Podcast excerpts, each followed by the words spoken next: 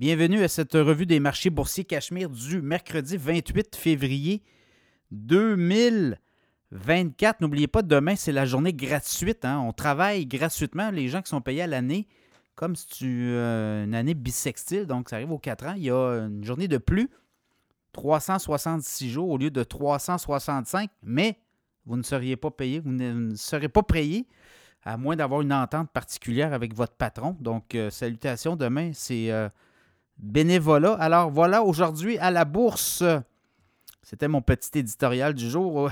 aujourd'hui à la bourse, euh, dans le rouge partout, à l'exception du Bitcoin, je vous dirais, le Bitcoin a fracassé les 64 000 US. On a retraité depuis, mais quand même, hier, je vous avais parlé que le Bitcoin avait fracassé la barre des 57 000 avant de retraiter. Bien là, c'est 64 000 et là, c'est autour de 61 255. C'est quand même une hausse de 3 635 dollars en hausse de 6,3% Est-ce que le Bitcoin va être euh, capable de continuer?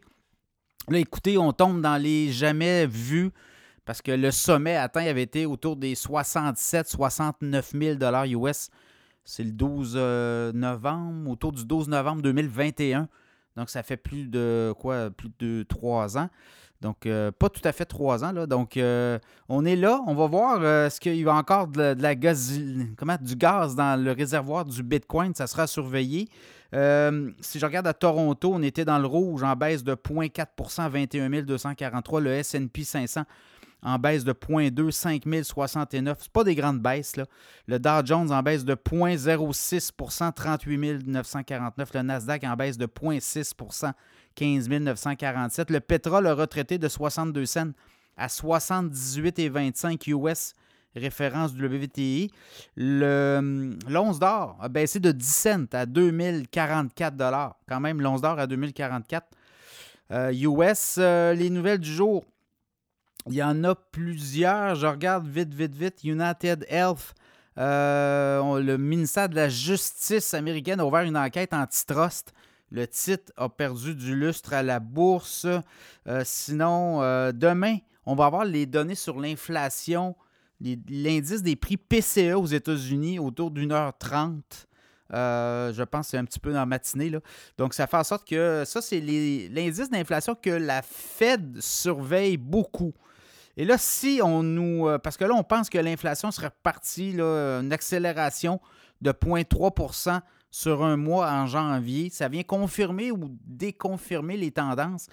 Euh, et là, ben, ça pourrait donner le ton. Là. Euh, vous voyez, les marchés sont flats pas mal depuis quelques jours. Et ça, c'est peut-être euh, peut-être un indice là, que bon, on verrait peut-être accélérer l'inflation. Donc, les nouvelles, c'est que la Fed pourrait retarder des baisses de taux. Vous voyez, là, c'est un peu ça le scénario. Et euh, ça pourrait amener euh, du pessimisme. De toute façon, on a eu quand même eu des hausses importantes. Je pense qu'il faut digérer tout ça. La semaine dernière, il y avait eu Nvidia. Et ça, ben, ça, avait, euh, ça avait donné encore beaucoup d'impulsion au marché. Là, on est en train de vivre d'autres moments, c'est-à-dire est-ce que l'inflation repart à la hausse de façon importante, donc ça va être à surveiller.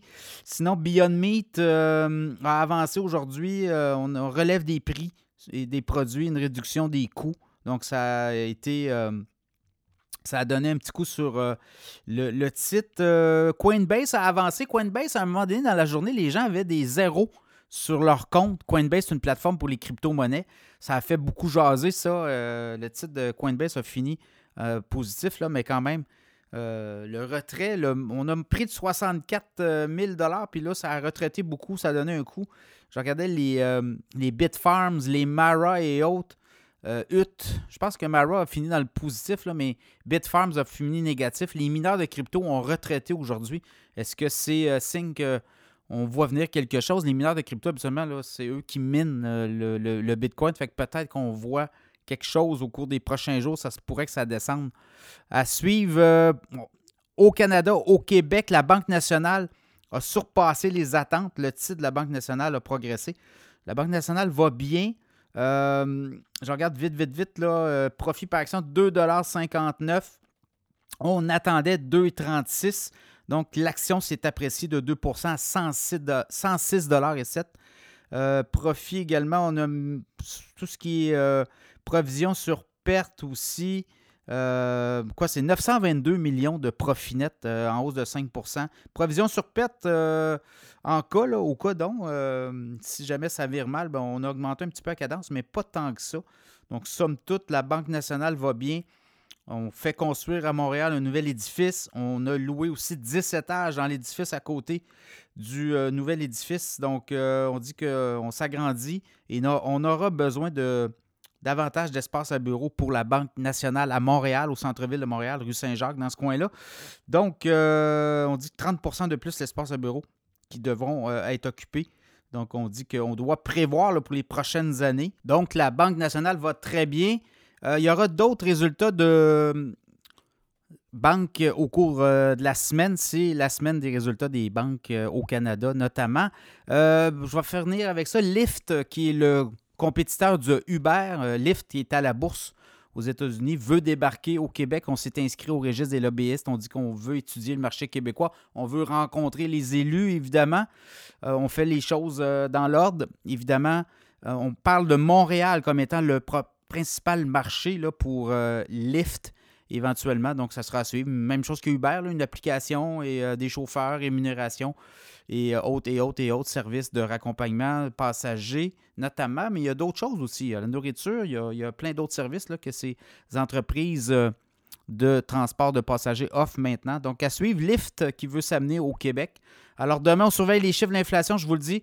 Ça pourrait être un coup de tonnerre, euh, un peu comme le Nvidia a eu. Euh, si jamais les chiffres ne plaisent pas à Wall Street, ça pourrait dégringoler à suivre.